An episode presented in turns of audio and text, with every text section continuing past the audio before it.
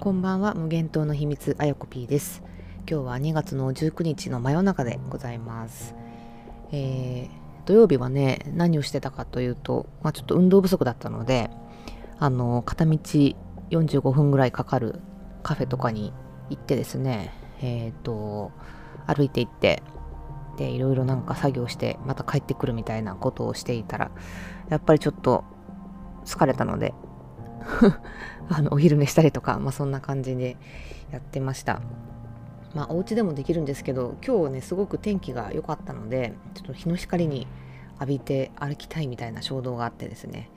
そんな感じで過ごしております。で今日はねあの、まあ、デジタルの話というか、まあ、Web3 のね話をしたいなと思っています。で私なんかね語れるものがあるかっていうと特にないんですけど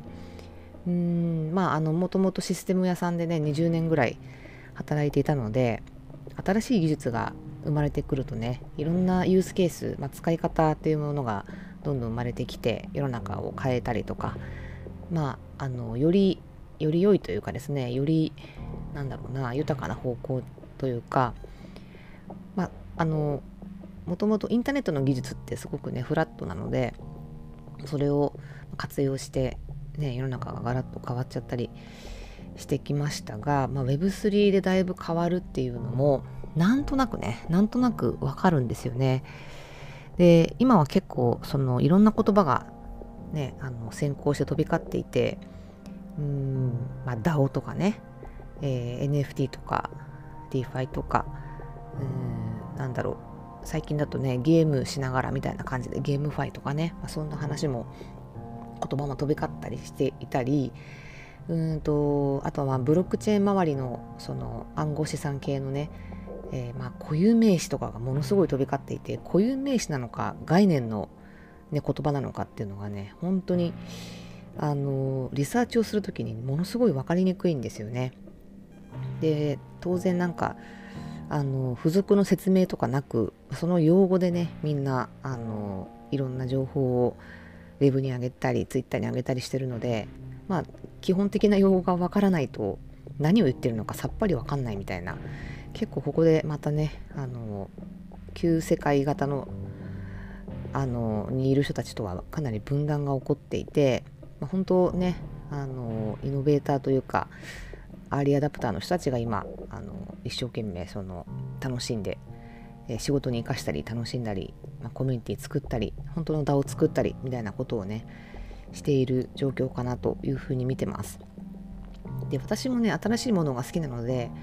好きなんですけど、まあ、一番最初に飛びつけるかっていうとそんなでもなくてやっぱそのキャズムで言うところのですね、うん、イノベーターでもない。アーリーアダプターの一番最後の方っていう感じですかねいつも。でアーリーマジョリティでもないって感じかな。うん、なので、まあ、そろそろそろそろ本格的にあの腰を据えていろいろ活用してみようかなと思っているところです。でまあちょっとねあのかなり地道なあのリサーチになっているんですけど、まあ、概念的にねあの分かりやすく説明をしたりとかしているユースケースとかはですねあのすごくね、みんな親切に分かりやすく言ってくれてるのでいいんですけどじゃあそれをどうやって作るかみたいな時になってくると突然ねあの横文字だらけになってくるのであのまあ分かんないんですよ。だからまああの How の部分ね What の部分は割と概念でなんとなく広まってきている状態だけれども How がまだまだとっつきづらいみたいなところがあるのかなと思いますが、まあ、あれも一個一個ねこう解読していくと、まあ、なんとなくちょっとずつ今分かってきたみたいなところがあります。でまあ DAO ね DAO あの JS 分散型組織、まあ、DAO 論を語らせると私いろいろあのねちょっと憤りがあるところもあったりするんですけどあの、まあ、自立分散型組織と中央集権型の組織っていう、まあ、大きなこう二項対立があってでこう中央集権型で嫌だなと思っていた人がなんか DAO というあの一個の世界観に、えー、憧れてこう勝手に解釈をして勝手に進めてなんか勝手に人を呼び集めてみたいなところがあのねちょっと前まではありましたけどまあそういうのもねあんまり私は好きじゃないので、えーと、本当に本質を理解して、えー、ちゃんと何て言うんですかね誠実に、えー、説明を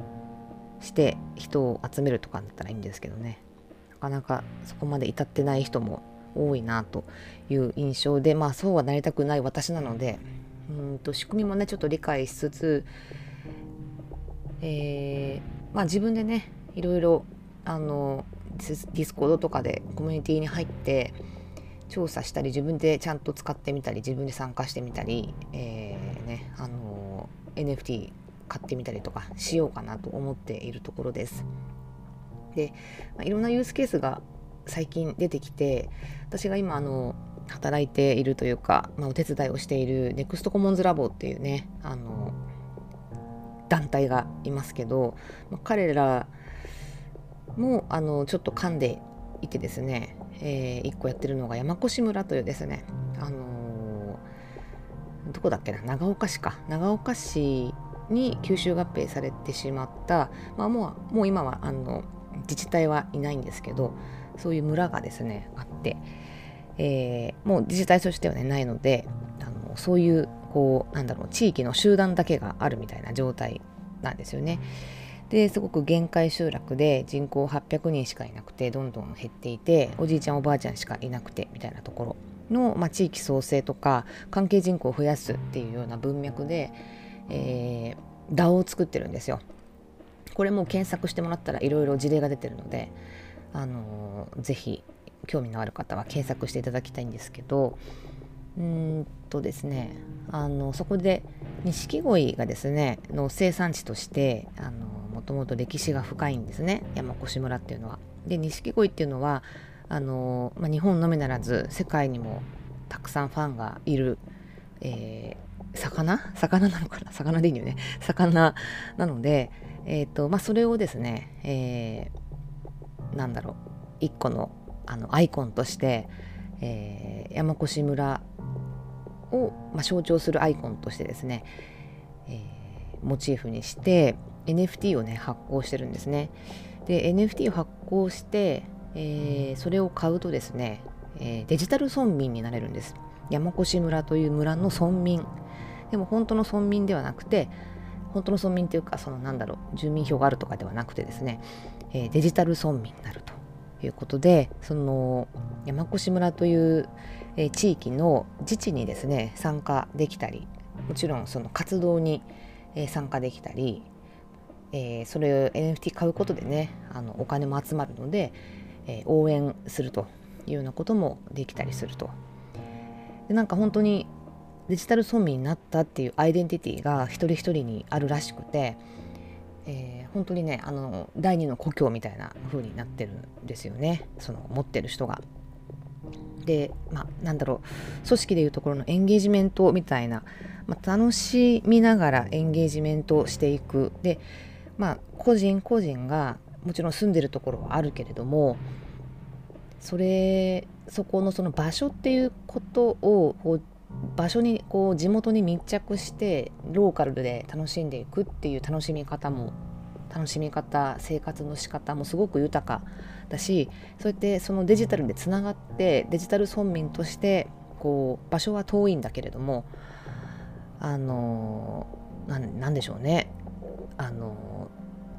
簡単に言うとつながりで、えー、まあ、関与していく。っていうそういうアイデンティティを持つっていう、まあ、すごく面白い世界になってきてるなという感じがします。でねこう人ってこう文人だみたいなあの平野啓一郎さんが言った文人主義だっけ？文人っていう考え方がありますけど、まあ、その文人にもねすごく文人的な自分のあのアイデンティティをくすぐるようなところもあってこれからすごくそういう取り組みが増えていくんじゃないかなと思ったりもしています。でネクストコモンズラボの関係でいうと遠野市にもですね DAO の取り組みがあってそこはあの限界集落とかではないんですけど、えー、地域の魅力をこうなんでしょうねあの際立たせるというか新しいそのコミュニティ拠点をリアルでも作るしオンラインというかデジタルでも作っていくっていうそういうことをやってる人たちがあのいてうんものすごく先端的ですね。でとっても面白いしあのまあ DAO とかその仮想通貨とか NFT 持ってないとできないかっていうとそういうわけでもないんですけど何かそれそこにその NFT というものがですね、えー、1個あるだけでやっぱり全然こう今まで関与すらしてこなかったような人たちが面白がって参加したり、うん、動機はいろいろあっていいと思うんですよね。NFT が欲しいからとかただ単にそのうんと DAO で作り上げる、まあ、あのゲームみたいなものも作ってるんですけどそのゲームをやってみたいとか、まあ、そんなんでもいいと思うんだけどそれをやりながら地域を楽しめる地域の魅力を感じるすごく豊かな時間を過ごせるで自分も関与ができるみたいなね。なんかそういうモデルがこう実験的に実験的というかもうまあ運用してるんですけどねもう出されていてあとふるさと納税とかとね絡めて、えー、自治体とも連携してやったりとかしてるのでそういうユースケースをねちょっとあの自分でも横展開をしながらできることがいっぱいあるなと思ってですねものすごく今あのニヤニヤしてる感じなんですね。でまあ NFT ってねアート作品のその唯一性を担保するというか、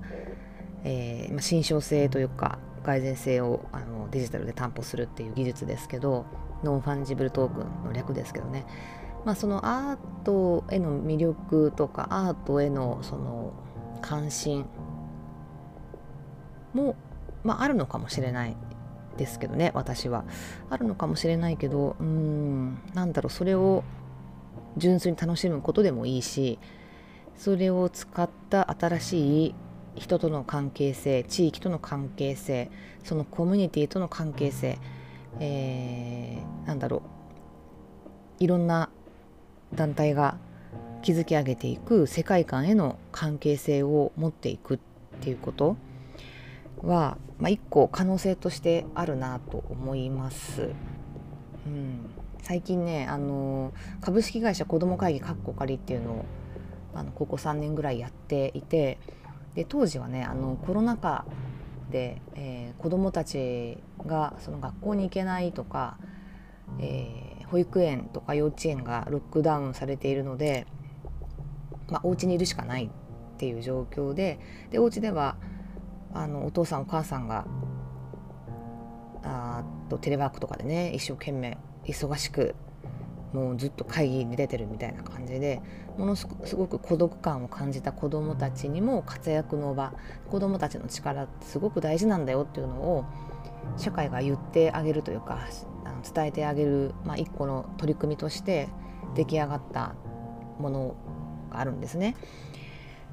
であの2年間ぐらいはですねえっ、ー、と順調に順調にというか、まあ、あの子どもたちも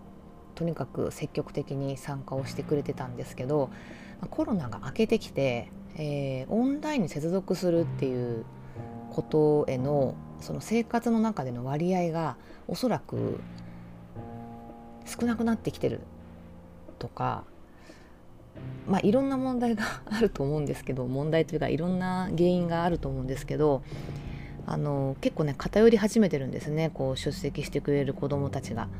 で出ない子は本当出なくなっちゃったり離れちゃったりしていてうんなんかあの子たちの力がもっと必要なんだけどなって思うんですけどみんなとにかく塾とか習い事とか学校とかでものすごくお忙しいんですよね。いいんですけどね何にこう時間を割くかは子どもたちの意思プラスその保護者の方々のえー、思いとかもあると思うので、うん、なんかお勉強とかもねいいと思うんですけどもちろんねスポーツとか体を動かすこともねいいんですけど、うん、なんか社会参画の仕掛けをこう一生懸命作っていたりするのでうんなんかね子どもたちに直接的にアプローチできないのももどかしい気もしていたりとかするので何でしょうね、まあ、子どもたちももちろん自分たちがね子ども会議の方に出たいって思ってくれないとっていうのが第一ですけどやっぱオンラインにつなぐのにうんとどうしても親の手を借りなきゃいけないとかっていうような状況だと親がね、えー、協力的じゃないとそこにも参加できないみたいなところもあったりとかする子もいるのかなと思ったりもしてるのでまあもちろん我々のなんだろう仕掛けというか企画の部分が何か足りないんだろうとも思いますもちろん。うん、こうね時代が変わってきてるのでどこに自分の時間を費やしていくかっていうのはもちろんねどんどん時代が変わると気持ちも変わるしそこをうまくこう見つけつつも、まあ、普遍性というか自分のなんだろうな普遍性というのはですねまあいくら変わってもあのここだけには参加したいとかここだけはやりきりたいとか、まあ、そういう存在になれたらいいなともちょっと思ったりもしていて、うん、でそのためにはやっぱり何かこう仕掛けがいるんですよね。でそれは運営母体の方が一生懸命なんか楽しんでもらうためのうんとイベント企画するとか、まあ、そういう話だけでもないというかですねなんかそそれやってると本当続かないんですよねコミュニティって。なのでうんまあ、いろいろ手伝ってくれたり関与してくれる人たちの興味関心を維持してもらうっていうのもなんかすごく難しいなって思っているしなんかね難しいですよね。もちろんねあの人の気持ちは変わるのであの離れていったりまた人が増えたりとか新しい人が増えたりとかは全然いいんですけどうんなんかね社会にとって必要だって言ってくれる人たちはすごく多いんだけどなんだろうこう積極的に参加していただけるまでになかなかなってないというか自分ごとになっていただけてないとか、まあ、これ本当に運営側の課題なんですけどね。なんかその辺りがあるので、うん。まあ、そこでまたちょっと Web3 の話に戻るんですけどなんかね今までのその地域活性のユースケースとかを見ていてそれを転用できるところもあるんじゃないかなってちょっと思ったりしてます。もしかしたらあの今いる人たちには興味を持ってもらえなくて今いない人たちに興味をね持ってもらえることになっちゃうのかもしれないけど、まあ、新しい取り組みをいろいろ仕掛けていって、まあ、実験してまた失敗してもいいし、うん、なんかそんな感じで試行錯誤していこうかなと Web3 に関しては思っています。ものすごくね本当に時代の流れが早いのであれですようん多分考えたなんかその企画とか、まあ、ビジネスビジネスモデルとまで言わないですけど、まあ、そういうものって本当賞味期限23年ぐらいだなってちょっと思いますね。でなんだろうえっと新しい話題性のあるものだけだったらそれぐらいの賞味期限になっちゃってまた新しいあの面白いあの仕掛けとか企画がどんどん出てくるので、まあ、目移りするっていうのもあると思うんですよ。なんだけどなので、まあ、そこにキャッチアップしてどんどんどんどん新しい打ち手を出していくっていうのも面白いしやった方がいいんでしょうけどうんなんかそんなことせずともこう常に常に盛り上がっている状態心地よい状態で盛り上がっていてうん。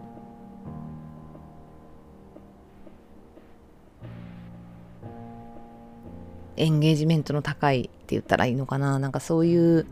コミュニティ、まあ、組織というかコミュニティとかうん群れみたいなのが